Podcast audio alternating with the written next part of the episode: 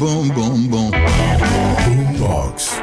Box. Un podcast donde hablaremos entre la magia de la fotografía y la música, desde una óptica cargada de ritmos y rebeldía. Con David Eisenberg y Julio Cardoso. The rhythm is inside me. The rhythm is my soul. Bienvenidos a Boombox Podcast. Boom, boom, boom, boom.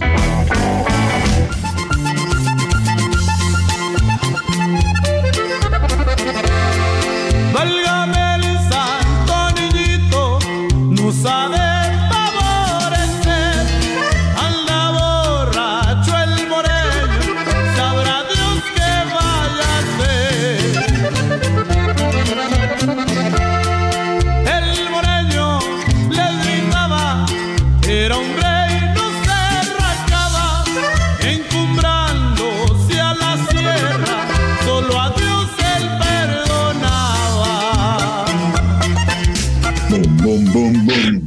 Boombox Podcast. Oye, inspector, ¿Qué onda, Eisenberg? tenemos a alguien impresionante, mexicano, Mexicano, muy mexicano. A pesar de que nació en los Estados Unidos, Long Beach, California.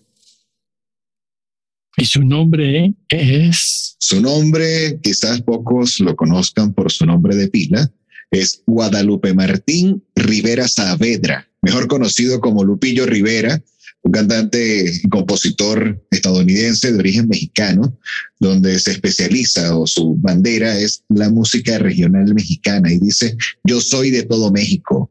También se le conoce como el rey de la cantina, el rey de los borrachos, el rey de las fiestas. Y bueno, este, Fiesta es él. Exacto, entonces dice, cuando hay un hombre llorando por una mujer, acá estoy yo cantando. Sí, la cosa es que dentro de su familia, Ajá, esa historia de la música, pero más la historia, regres- pensamos en sus papás, sus que orígenes. fueron mexicanos, Sí, de verdad que, que traba- han trabajado muy duro, muy duro. Eh, conociendo un poco la historia de, de Lupillo o de los Rivera, tomando en cuenta que él es hermano de la fallecida Jenny Rivera, también gran cantante y gran art- artista mexicana. Él dice, eh, bajo la influencia de su papá, de que él no conoce otra cosa que no sea el trabajo para poderse ganar honradamente las cosas y que empezó a trabajar desde los seis años, tomando en cuenta de que jamás vio a su papá diciendo vamos a ver una película para disfrutarla o llegó un viernes vamos a tomarnos unas cervezas, unas chelas. Eso no lo vio en casa, No, sino era trabajo. ese es, ese es parte de esto de, de alguien llegando de otro país. Porque el papá en realidad es de Jalisco y la mamá de Sonora. Así es. Juntaron, vivieron allá y es otra mentalidad, ¿no? Este fue la ética, puede ser moral de trabajo, que en realidad que uno que conoce Lupillo y yo tuvo bastante momentos con él en- haciendo fotos, etcétera. Ajá. Adelantando un poco en qué año fue esa sesión. Ese fue, el primero fue para ah, el 17, fue en 2009 y en 2010 hicimos portadas por sus unos discos para él. Ok, ok. Ajá, continuamos contando. ¿Qué más has podido ver de, de, de Entonces, Lupillo? algo importante, pienses, desde, como dice, seis años empezó a trabajar, Ujú. Nueve años ya, ya está en momentos buscando cómo hacerlo, y diez años ya está vendiendo las cassettes música Sí. de un disquero de su papá. Exacto. De hecho, él, él, bueno, su papá comenta que él eh, comenta él que su papá trabajó en una fábrica de plásticos donde fabricaban el, el acrílico para las uñas de las señoritas, las damas, y también fabricaban cassettes, sea, el plástico para elaborar el cassette. Y de eso que estás mencionando, dice, bueno, sí, a mí me tocó, como dicen en México, corrígeme si me equivoco, largar la chuleta desde muy temprano. si no comes. Exacto. Pero ah, tenía mucho moral también en el sistema que él puede trabajar. Y, y este honestidad de, del trabajo es algo bien. Sí, el papá, el papá fue una pieza fundamental, o ha sido una pieza fundamental en toda esa formación profesional y más que todo, eh, cuando años más tarde inicia ya de lleno en todo lo que es la industria musical, gracias a esta pequeña disquera que fundó su papá, llamado... ¿Cómo se llama de esa disquera? Mira, esta disquera se llama, ya te comento acá, eh, Cintas Acuario. Cintas Acuario. Cintas Acuario. Ok, hay una historia que me acuerdo que cuando él tiene 10 años y pienses, el papá le dice, véndelo. Entonces él encuentra una carnicería a como 40 minutos de bici de su casa. Piensa en la mañana, bici, bici. Llega frente a la carnicería, pone sus cassettes y todavía no comió. Pero algo pasó un día con una abuelita con él. Siempre las abuelitas. ¿Te historia, señor? Sí, acá, bueno, estas las abuelitas que siempre están pendientes de uno. Le pregunta, oye, ¿qué, qué onda? Buen día. Este, ¿Ya comiste? No, señora, no he comido, no, no, no he vendido cassette. Hasta que no venda, no, no puedo comer. Y la señora entra a la carnicería, pide unas tortas y, un, y una bebida y se la va a llevar, le dice, toma hijo, para que comas. Y él, no, señora, no, no, no se la puedo aceptar. O sea, si no he vendido la formación y lo que me enseña mi papá es que yo debo trabajar y vender para poder ganarme mi comida. Y la señora... Sí, me acuerdo que él dijo que él dio ella unos cassettes, puso en la bolsa. Sí, sí. Y no, ya no quiere, como, piensas, como ofendida. ¿Cómo? Exacto.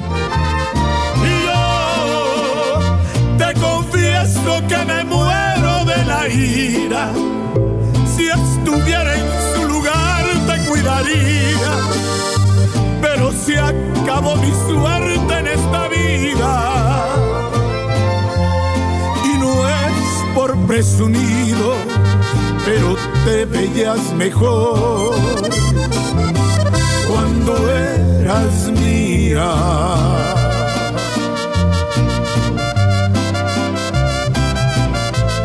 Pero hay una frase que esa señora, no me acuerdo, posiblemente te acuerdas porque apenas hablamos de esto, que dijo él. Y por eso él ayuda a los niños cuando sube su escenografía. Sí, la, señora le comenta así como que cuando seas más grande o cuando ya seas más adulto o abuelito. Como yo, como yo, más grande. Vas a entender la dignidad que es ayudar a los niños, a los niños que es el futuro del mundo, el futuro del planeta y cómo esa parte de regocijo te va enriqueciendo también como ser humano y más con, toda esa experiencia de vida que traen todos nuestros abuelitos. Y esto lo marcó mucho, esa experiencia, para posteriormente, años más tarde, cuando ella empieza a tener éxito en la industria musical a través de, de la banda, de la música mexicana y todo esta, el rey de los borrachos. Pero te acuerdas que algo pasó. Cuando, como todos los momentos de amor, 17 años, su novia dijo, voy a tener un bebé. Ajá, que acá hay una historia bien interesante. Sí, ¿no? Y el papá dijo, bueno, es tuyo, ya tienes una responsabilidad. Sí. Eh, Entonces él fue a trabajar en Taco Bell, pero también fue los Junkers, ¿no? Sí, los Junkers, o, en este caso, sí, de lugares donde están los coches viejos que terminan siendo chatarra, donde él comenta de que, bueno, en la mañana estaba trabajando en la disquera del, papá, en la tarde estaba trabajando en Taco Bell, y los fines de semana iba a estos Junkers, o, nosotros lo conocemos como, como eh, sí, ventas de chatarras y todo esto. Sí, junk shops. donde retiraba las piezas que tenían cromo para choques, este, no sé, todo lo que tuviese promo en la época, tomando en cuenta que estamos hablando que 80, sí, finales de los 80. Sí, finales. Entonces, ajá, entonces, ¿cuáles eran los, los, carros que principalmente iban con cromo? Bueno, se me ocurre, no sé, un, Ford Zephyr, eh, un Chevrolet eh, Malibu. Exacto, entonces retiraba esas piezas se las llevaba, les corregía el, fallo en el cromo y las publicaba para vender, y que de eso vivió muchos años.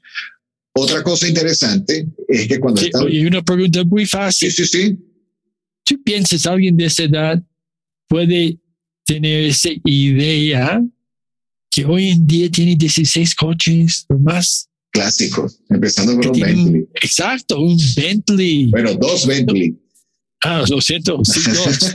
lo siento mucho, me olvidó el otro. Pero él me dijo algo muy interesante, que su placer de su vida, cuando él ya puede sacar todo ese ruido de, la música y fama, sentar con tu hijo en su 57 Chevy en radio y sentarte a escuchar el radio. Los placeres de la vida. Entonces él me dijo esas cosas y ese es cuando entiendes la importancia de su historia y cómo disfruta también el momento con su hijo, como él con su papá. Exacto. Sí, sí, sí. Sí, tomando en cuenta eso también, cuando, cuando hablas de que es papá a partir de los 17 años, él comenta que eh, le gustaba mucho el béisbol, ya cuando termina la preparatoria. Quiso estudiar en la universidad, pero al final no, no completó sus estudios universitarios o no terminó entrando a la universidad. Pero él, en conjunto con dos amigos más, tenían un sueño que era unirse como, como Marines a las Fuerzas Especiales de Estados Unidos para enlistarse y, bueno, ocupar, prestar servicio a lo que en ese caso era la guerra del Golfo. Pero ah, dice que su hija le salvó la vida, porque cuando ya iba a firmar para enlistarse en el ejército, recibió la noticia de que su novia estaba embarazada. Y al tener esa noticia... Se cambió todo. Ahí cambió todo, porque de hecho dice que sus dos compañeros fueron a prestar servicio y no regresaron, murieron en batalla. Y él al no presentarse, evidentemente, este, sigue con vida. Una persona que tiene desde el año 1993 haciendo carrera artística. Entonces, de allí marca de que esa historia de cuando eh, se hizo papá, o sea, embarazó a, su novia por la cual duró 11 años casado, cuatro hijos y toda esta historia que ya hemos ido conociendo, ido relatando a través de esta edición, que es la número 21 de Boombox Podcast. Vemos entonces parte de la trayectoria de este artista, Guadalupe, mejor conocido como Lupillo Rivera. Yo también soy pelotero,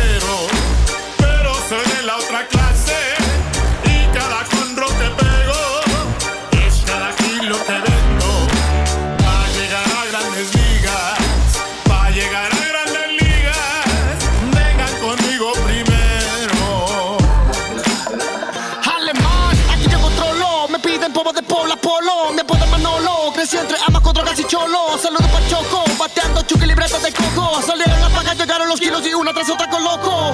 No pueden parar este jonrón. Este pelotero conecta una nueve fajada en el pantalón. Mi gente solo cae. Algo también importante como esta idea que necesito buscar la chuleta, como dice. Él y dos cuates de él, uno con guitarra, otro con acordeón, fue en los diferentes restaurantes, pero especialmente hay unos de, pescado, pescarías. Y en total, en un tarde y noche, cantaron 40 canciones de 3 dólares cada uno. 40 canciones. sí. Y después él puede llegar a la casa con 40 dólares y pagar gastos. Regresando otra vez la práctica de, de tantos grandes cantantes. Hablamos mucho de José José y eso igual, ¿no? Sí, sí, sí. Tanto gente que en realidad fue lugar de lugar, empezó en la calle, porque the rhythm is inside me and the rhythm, is, my soul. And the rhythm of Lupil is his soul. Pero hay tantas cosas tan, tan iguales de la gente que tiene un momento que cambió su vida.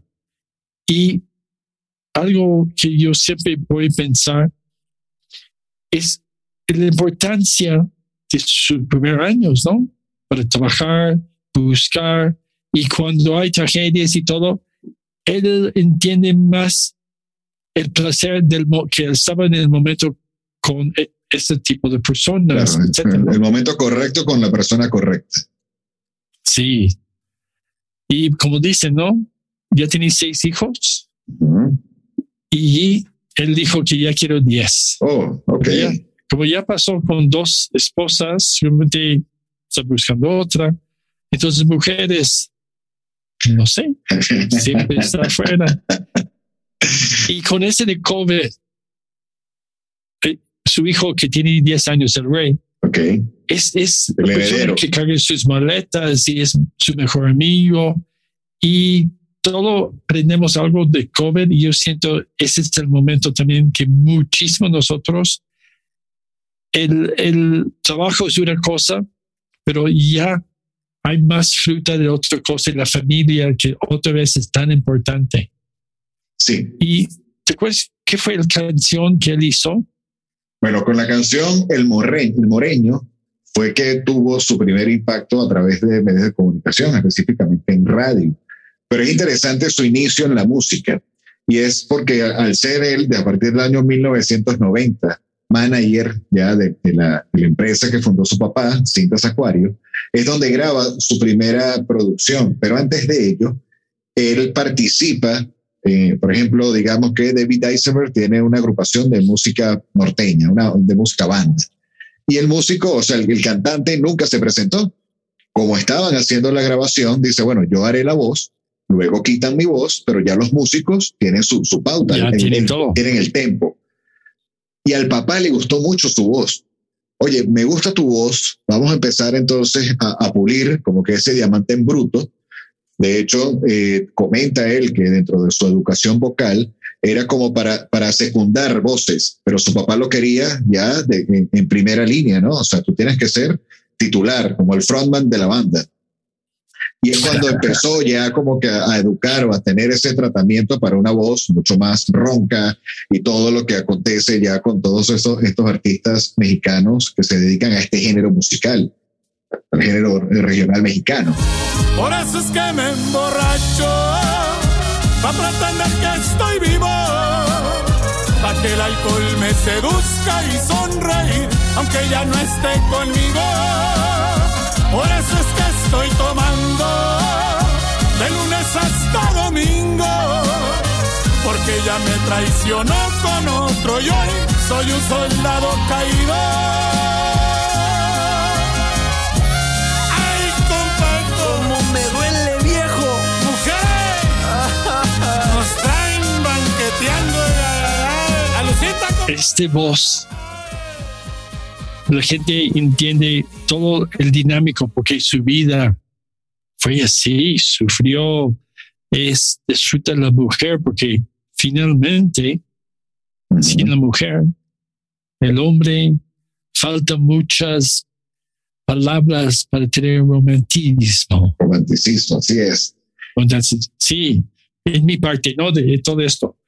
Y qué fenomenal es alguien cuando ves él en sus escenografías, toda la gente tiene vida, no tiene importancia su, su edad. Y este, este parte del hilo de cada músico y del norte. Claro. Es, es, ese es el baile y, y hay pocos lugares en, en realidad que alguien llega y él es parte de ellos. Sí, y esa, es la importancia. sí, esa, es la importancia de comenzar desde abajo, porque él conoce ambas facetas. El no tener nada y tener que trabajar muy duro para poder llevarse un pan a la boca, como hoy, hoy día, donde tiene ya una colección de 16 coches antiguos y prácticamente su mantra es, a mí me gusta vestir elegante, tener coches lujosos y casas grandes. Sí, porque empezó en frente de una carnicería que se llama Guanajuato. Así es. Y, y, y, también todo eso, como hablamos de, diferentes canciones, copa tras copa.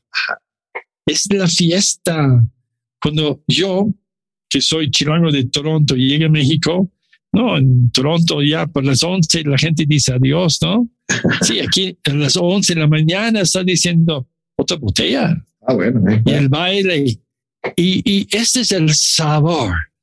Ese, es el sabor. Ese, es el sabor. Sí, ese es el sabor de, de, la rebeldía, digamos, de los antros y las cantinas o tabernas. y otra cosa importante que pasa es ese que dice voz azteca México con Belinda. Un, un, duro golpe, un duro golpe sentimental para él, cuando le tocan esa tecla con Belinda, este, obviamente es todo un caballero, no, no le gusta malponer en ningún momento a ninguna de, las damas que, con las que ha compartido vida, al contrario, siempre las admira y les desea eh, gran prosperidad, como pasó, por ejemplo, con su segunda esposa, que dice que la orientó, porque dice, bueno, a pesar de que no lo crean, yo tengo mucha formación en la industria de la nutrición. Y ya una vez que se separa de su segunda esposa, la deja como que encaminada en el campo empresarial hacia el mercado de proteínas. Luego, cuando conoce ya a esta señorita rebelde con causa de origen español, nacionalizada mexicana. Que, linda, linda. También hay un podcast con ella hablando sobre sus momentos increíbles, positivas. Sí. Y como dice, yo no soy enojona. maybe, maybe not. Pero sí rompe de corazones. Muchos, muchos. Sí, ¿no? Un día voy para arriba y voy a entregar lo que un día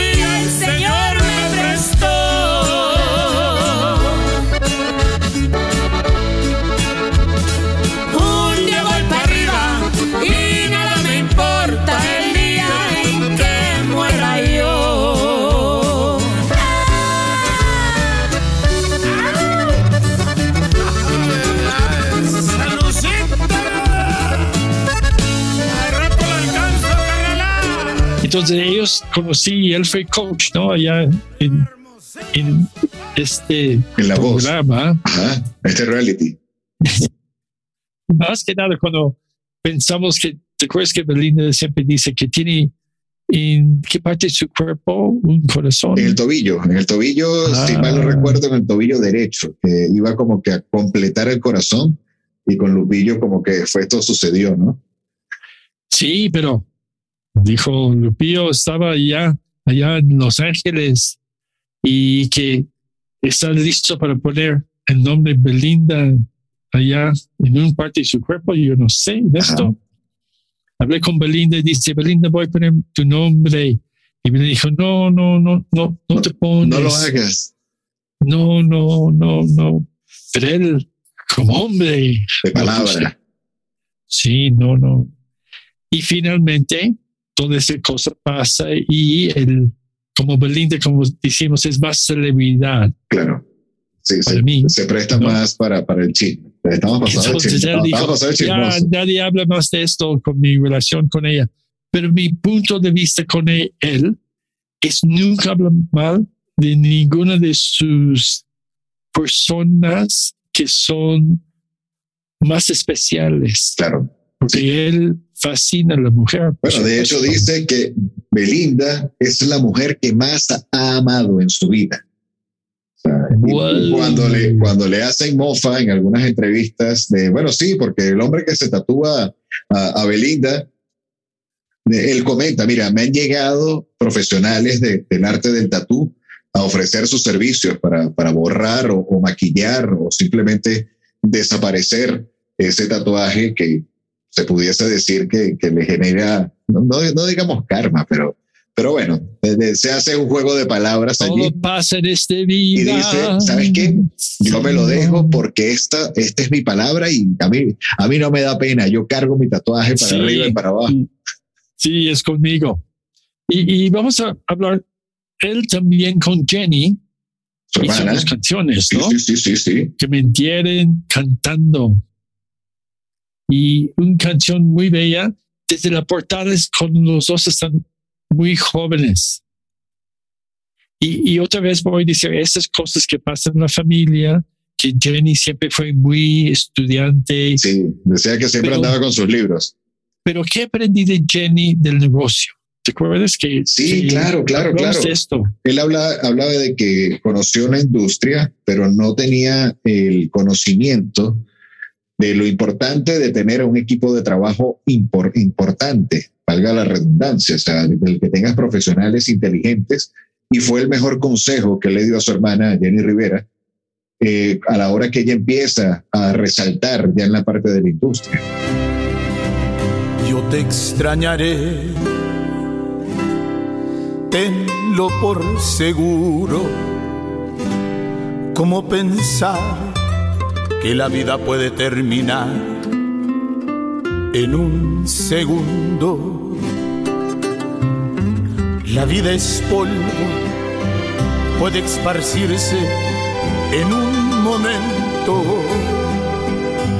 Nada trajiste, nada te llevarás entonces le dice, mira, no cometas el mismo error que yo he cometido durante tantos años, júntate con productores, publicistas, este, relacionistas públicos de, de buena talla, que ellos son quienes van a cuidar de ti. Y ella le tomó la palabra de buena manera y es lo que catapultó a ella como prácticamente la reina de la banda que fue un esquema bastante interesante al romper ese tabú. Pudiésemos hablar, si nos vamos muchos años más atrás, como lo que hizo Janis Joplin, que tuviste el placer de ah, verla al entrar en la industria del rock and roll. Entonces, ¿cómo rompió el esquema? Hablando acá con, con Jenny Rivera, cómo ella se posiciona en un mercado prácticamente dominado por hombres en el tema de la banda y se hace notar muy bien, principalmente en el mercado mexicano, y en este caso Lupillo continuaba con su éxito en Estados Unidos, la parte de Los Ángeles y ah, toda esta, esta, área que, que, es bien, bien notable. Y bueno, obviamente en México también este, sonaba muchísimo, ¿no? Y, y que me fascina, por supuesto, como su hermana, ¿no? Apoyan y fui mexicano con e, ella. Y dentro del chisme, como siempre, la Rivera tiene esta familia siempre tuvo alrededor muchos chismes. Sí, sí, siempre hablaron, ¿no? Oye, ¿qué, ¿qué, pasó aquí? ¿Qué no? Que si pelearon, no se vieron, que qué onda, que, que entonces está celoso porque su, su, hermana está siendo más exitosa o, la, o lo destronó de, de, la parte de la música. Y decía, oh, mira, no, no. Y después el hijo de ella, ¿no? Ajá, ajá. También. Y después la tragedia, ¿no? Claro. Y en esa tragedia, como mi yo trabajé con el equipo que fue parte de con Lupillo y uno de los primos eh, falleció también en esta tragedia. Y había una canción después que Lupillo hizo para, para su hermana. Ajá. ¿Cómo se llama? Algo, yo te extrañaré y es un testimonio para su hermana Jenny. Wow. Pero en esa época, él fue a grabar, a trabajar y a tomar. Y un día llegó su, su hermano Isaac, su productor, dijo, ya, cálmate, ¿no? Vamos a entrar al estudio y grabaron 40 canciones. Wow. De esa época.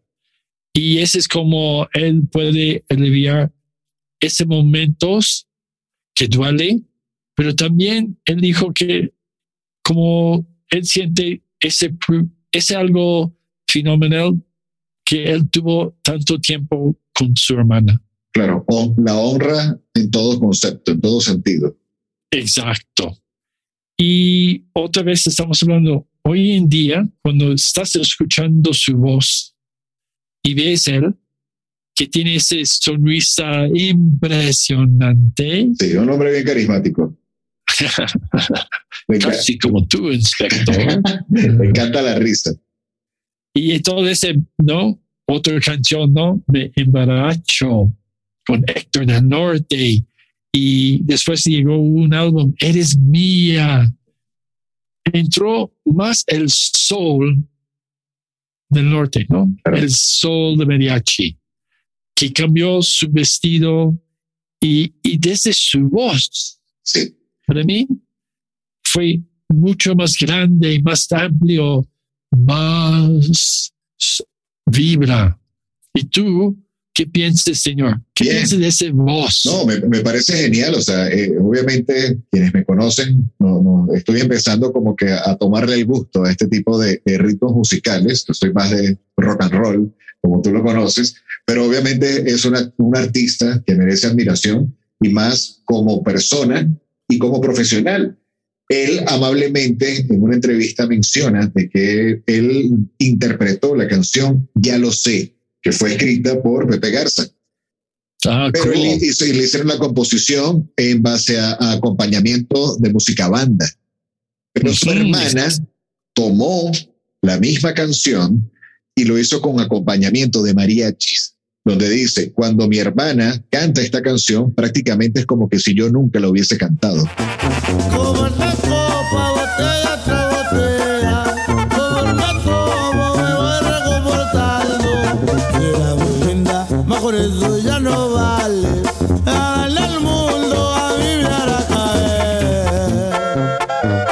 Y ya sabes, que como la la que prueba de mí. Ay, porque. Sí, y, y porque es, es el, el alma de cada persona. Y en nuestra sesión, la primera sesión, ah, tuvimos como tres horas porque él está cambiando aviones allá en el aeropuerto de, de México. Estamos en el Marriott ¿Sí? y llegamos y él dijo, me acuerdo que fue como las tres y media. Llegamos, él preparado. Él sabía qué queríamos hacer. ah, ofrecieron, por supuesto, refrescos, etcétera Sí. pero puro, puro business, pero business no como business que necesito hacer. Fue como ese momento que él puede ser quien es. Esa cosa que, que hay veces, como hablamos, que gente tiene un porcen- porcentaje de su Creado. negocio Exacto. creado, pero él sí, ¿eh? Y, y cuando ves nuestra portada del podcast, fue algo así como tan sencilla, ni ves la cámara, pero puedes sentir Esa esencia. alegría dentro de él y, y desde el, el momento. Y él de músico, no me acuerdo si, si tuvimos música durante la sesión, porque estamos en un hotel y en un suite muy pequeño, etcétera Sí. pero hicimos muchos cambios y, y esa muy fluidez. Y cuando terminamos, um, nada más ese como apreció tanto un abrazo de, de yo y para Griselda. Pero algo que cuando terminas dice, sí, sacamos esa parte de quién es esa persona. Claro. Y, y este es algo que siento que toda la gente cuando escucha a él y está en escenografía, ese es quien es. Y ese, ese amor que da la gente de cualquier edad y, y esa mentalidad para ayudar a los jóvenes al mismo tiempo, que no olvidan ellos. Que que fue, que fue esa enseñanza que le dio esta abuelita en la carnicería, que lo sigue llevando hoy día como, como filosofía de vida. Por ciento mexicana en la sangre que en mis venas va corriendo, jalisciense y efectivo. Y aunque es cierto, soy más cabrón que bonito, toda la que yo he querido, en mis brazos le he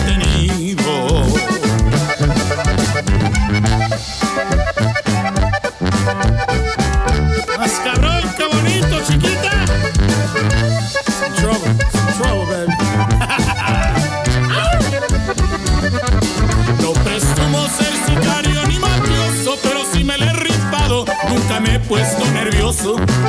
Me respetan en los y cuántos que nosotros hablamos, en realidad eh, tiene un personaje, pero parece muy honda y en su vida hay mucha Mucho, conflicto. sí, el Grinch. el Grinch. y en la segunda sesión fue todo el estudio y fue, armamos escenografía, él llegó en tiempo, hicimos como ocho cambios porque fue diferente cosas de publicidad porque apenas está empezando a entender, tener mucho archivo y cualquier cosa que pedimos sin problemas entró en ese momento este mentalidad. Si estamos haciendo luz duro, él entendí el calor de la luz y por supuesto es humor, pero siempre en sus ojos está pensando en amor de alguien Claro. y siento esa estrella que sale, ¿no?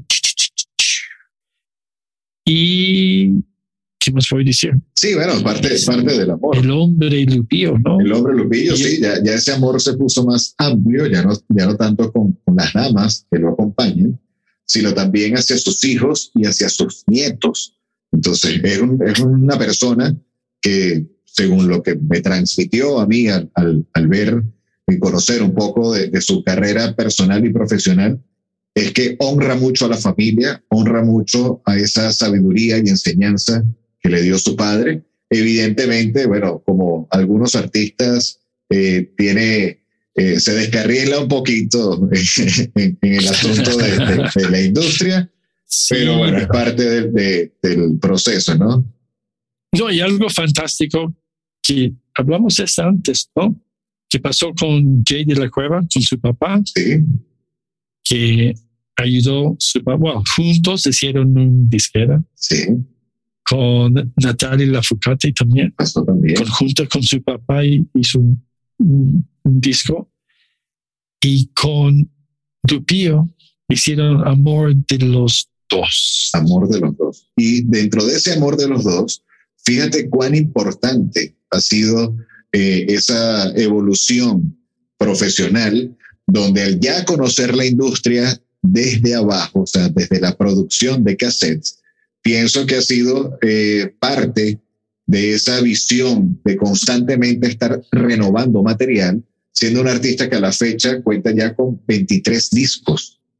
Wow. Dentro de estas okay. producciones ha, ha, tenido tres nominaciones, uh, bueno, ha tenido dos nominaciones a los Grammys americanos y ha ganado uno, o sea, de tres, en total de tres nominaciones ha ganado uno y ha estado nominado tres veces a los Grammy Latinos, tomando en cuenta también de que le gusta la actuación y ya ha, ha formado parte del elenco con tres novelas. Entonces, sigue dando la batalla hacia lo que es un, un, complemento 360, desde la parte de la composición, la disquera, el, el artista de, de escenario, eh, la parte tras las cámaras. Y como dicen, ¿no? Es él. Es él. El mejor actor es quien, quien es, eres on stage o off stage, ¿no? Ajá. Y de, durante nuestra sesión que yo cambiando las luces, sí. había unas luces grandes, así más suaves, depende el canción que, que, estamos pensando o eso hay, hay un, una imagen que está casi llorando y, y, tiene la botella de tequila y viendo un anillo. Y, y, pero cuando hicimos esta imagen con, con luces azul atrás y, y no y como hacemos digital con, con el Canon y un, un lente como más cercano, como 100, que aplasta todo el fondo. Y tú puedes sentir esa emoción de, de estar viendo algo que perdí, alguien que perdí. Y es pocas veces cuando estamos haciendo cosas que en realidad la, la gente entra en esa emoción real. Entra en el y personaje. por eso dijimos, ¿no? Él no entra en personajes, él es Exacto. Lupio Rivera. That the rhythm is inside me and the rhythm is, is my soul. soul.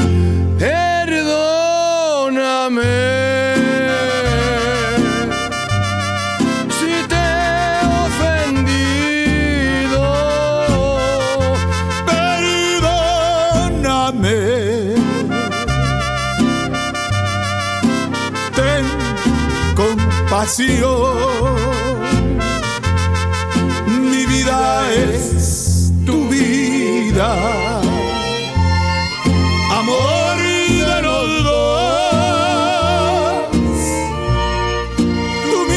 Entonces, ¿qué más piensa Inspector de Lupillo Rivera? Bueno, de esta forma podemos decir que Lupillo, Lupillo Rivera ha sido y sigue siendo un gran artista eh, americano, de nacionalidad americana, obviamente también eh, mexicano, que representa todo este género musical a capa y espada, dándole una bu buena puesta en marcha. Eh, un artista, a mi punto de vista, admirable de cómo te enseña desde cómo pasar desde lo más humilde hasta trabajar en campos de siembras a hoy día ser la persona que es, este, no porque te midas por la cantidad de dinero que tienes, sino cómo se ha podido mantener a través de la industria y conectando corazones, ya sea a través de corazones rotos, pero a través del el lenguaje universal que es la música. Entonces, sí, y siempre hay un canción que me fascina que dice, más cabrón que bonito. Entonces, no, ¿qué voy a decir más? ¿No? Cabrón en, el bueno de cabrón. Claro, claro, claro, claro. Lleno que él, como dice que con las mujeres está medio tímida, pero siempre pregunta a su gente alrededor, oye, pregunta su teléfono, ¿no? Ese es un buen cabrón. Ándale. Porque ándale, este no va a salir de aquí, para así pasa. Pero quiero más que nada, Señor, para mí, para tener ese momentos con ese tipo de personas y ver toda esa evolución en los años que hicimos imágenes juntos, ese me da mucha alegría que su voz es mucho más grande que nada más algo local. Es una voz de ese amor de México. Sí. Ni es ni creciendo en México, pero es más mexicano de Long Beach, California. así es, así es. Entonces, bueno, de esta manera ya llegamos al final del episodio del día de hoy. Episodio número 21, acá con Lupillo Rivera, agradeciendo a todos nuestros fans. Ah. Gracias a ustedes, ¿no? Así es, así es, que bueno, a través de lo que es nuestra página web www o www.boomboxpodcast.net y a través de las redes sociales, principalmente en Instagram, han estado haciendo sus comentarios, han estado compartiendo el contenido que publicamos a través de las redes como parte del, teaser eh, que eh, publicamos recientemente. Sí, siempre estamos disfrutando y ahorita estamos en 17 países y más de 112 ciudades en el mundo. Wow. El otro día lo vi, estamos en Moscú y estamos en Leningrad y estamos en los filipinos también. Wow, wow. Pues muchas gracias a todos Como ustedes dicen en México. que me aguantan. Como dicen en México. ¿Quién chingado nos escucha en Rusia? Hay alguien que es tu voz, señor, el inspector. Así es. Entonces, bueno, de esta forma te invitamos a escuchar el siguiente episodio si has tenido la, la, el placer para nosotros que tú escuches cada uno de los episodios de la primera temporada. Cada martes a las 8 de la noche, hora de México, se publica un nuevo episodio a través de Spotify. Boombox Podcast es nuestra red principal y adelante. Recuerda que reading is inside me. The rhythm is my soul. De esta forma nos despedimos. We love you. Muchas gracias. Peace and love. Y así culmina este episodio de Boombox Podcast. Fotografía y música cargada de rebeldía y ritmos con David Eisenberg y Julio Cardoso. www.boomboxpodcast.net Boom, boom, boom, boom.